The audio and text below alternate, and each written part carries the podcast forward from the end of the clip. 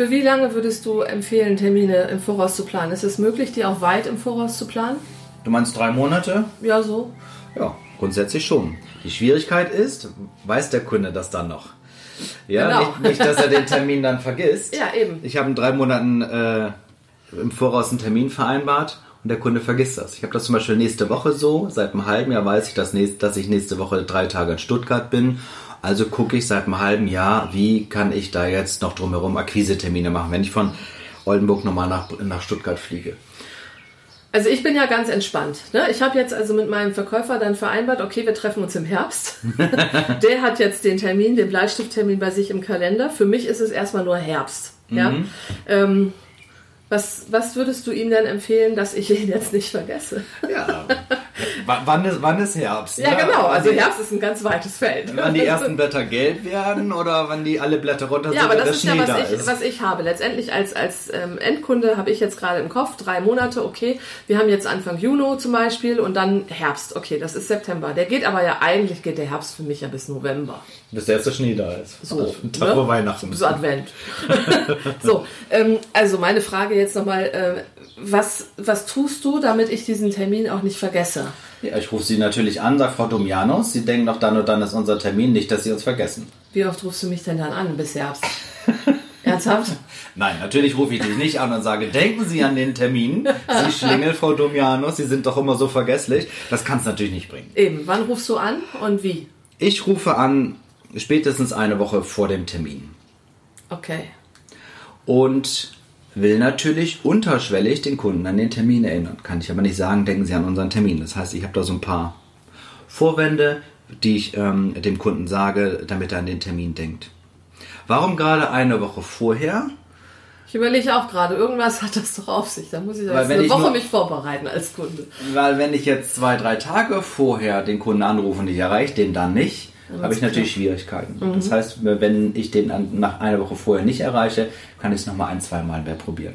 Aber Fleming, du rufst mich nicht eine Woche vorher an, einfach nur um mir zu sagen, äh, Frau Domianus, ich freue mich auf den Termin. Genau, Irgendwas- wie, wie können wir das, wie können wir das äh, ich vermute, dass, also wenn ich jetzt mit dir einen Termin hätte und ähm, dich kenne, dich kenne ich ja nun mal, ich gehe davon aus, du würdest mir noch ein paar Aufgaben geben, wie ich die Woche, wie ich den Termin vorbereiten kann, oder? Genau, stell dir vor, ich, ich rufe dich an ähm, und sage, Frau Domianus, nächste Woche Dienstag, 17 Uhr haben wir einen Termin. Den bereite ich gerade vor und folgende Agenda oder Agendapunkte oder folgende Themen habe ich für den Termin vorbereitet. Wie sehen Sie das? Haben Sie noch Ergänzungswünsche? Okay.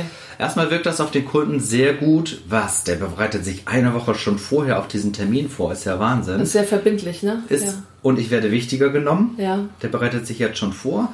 Und dadurch verbinde ich halt, dass der Kunde an den Termin denkt. Ja, stimmt, ja, Dienstag 17 Uhr treffen wir uns.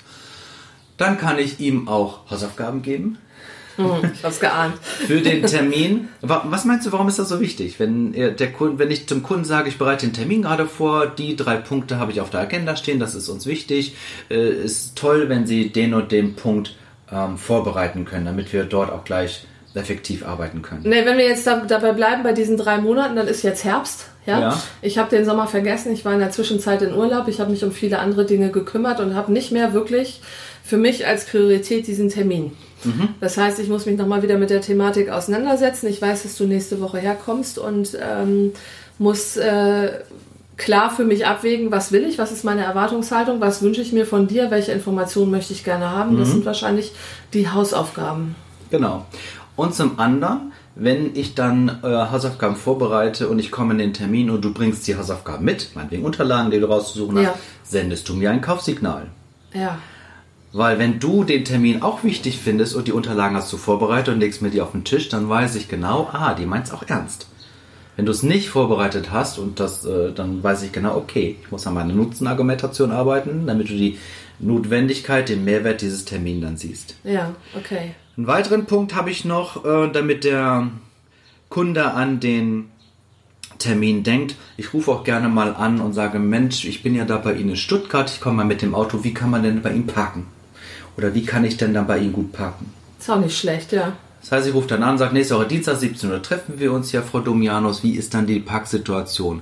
Erstmal ist es für mich ganz gut, dass ich pünktlich bin. Ich bin häufig in Hamburg unterwegs, in der Innenstadt. Und was habe ich da schon Parkplätze gesucht? Ja, das glaube ich.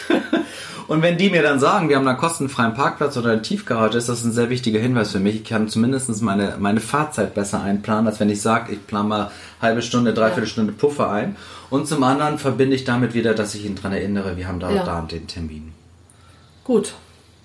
Okay, also auch diese drei Monate, die wiegen mich als, als kritischen Endverbraucher oder als viertelmotivierten Endverbraucher, wiegen mich in der falschen Sicherheit. Das ist nicht schlecht. Ich finde das gar nicht verkehrt. Also Ja. diese drei Monate nehmen mir den akuten Handlungsdruck, ja, wenn ich jetzt gerade nicht wirklich begeistert von der Thematik bin und mich nicht wirklich mit meinen Versicherungen, mit was auch immer gerade auseinandersetzen möchte.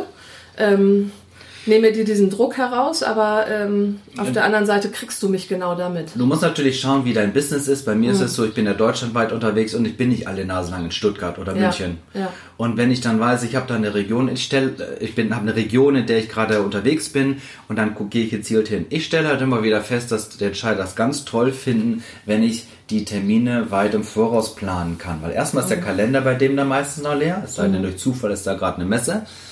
Und wenn ich mit Entscheidern telefoniere, denke ich mir so, oh Gott, da will ein Verkaufstrainer kommen, das ist dann gleich morgen oder gleich nächste Woche. Und da sind die Kalender immer rappeldicke voll. Ja. Deswegen habe ich gute Erfahrungen gemacht, auch mal weiter im Voraus zu, zu gehen. Bloß die Erfahrung zeigt natürlich in deinem Business speziell, wie du das machst. Sind drei Wochen weit im Voraus oder sind drei Monate weit im Voraus? Ja, das stimmt. Ja? Das ja. heißt, ich muss natürlich am Telefon in der Bedarfsanalyse schon erstmal erklären, ist aktuell gerade Bedarf? Da muss ich die Frist kürzer setzen oder will man sich erstmal nur kennenlernen und gucken, wie passt das zueinander? ja. Okay. Okay. Dann machen wir einen Termin für die Terminvereinbarung. Ja, wir sehen uns im Herbst. So lasse ich dich hier nicht Ja, raus. Bleistift, ich schreibe mal im Herbst. Okay, gut. Wir wünschen euch viel Erfolg und viel Spaß beim Dranbleiben und bei der Terminvereinbarung. Und bis zum nächsten Mal. Jo, tschüss. Tschüss.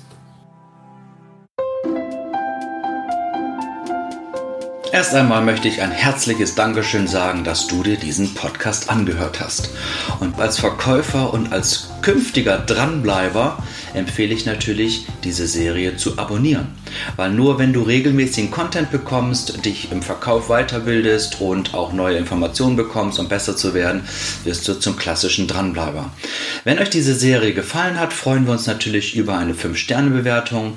Weitere Informationen gibt es auf anderen Kanälen. Ihr könnt mir gerne folgen, auf Facebook, auf Xing. Ich freue mich darauf. Herzliche Grüße, euer Fleming.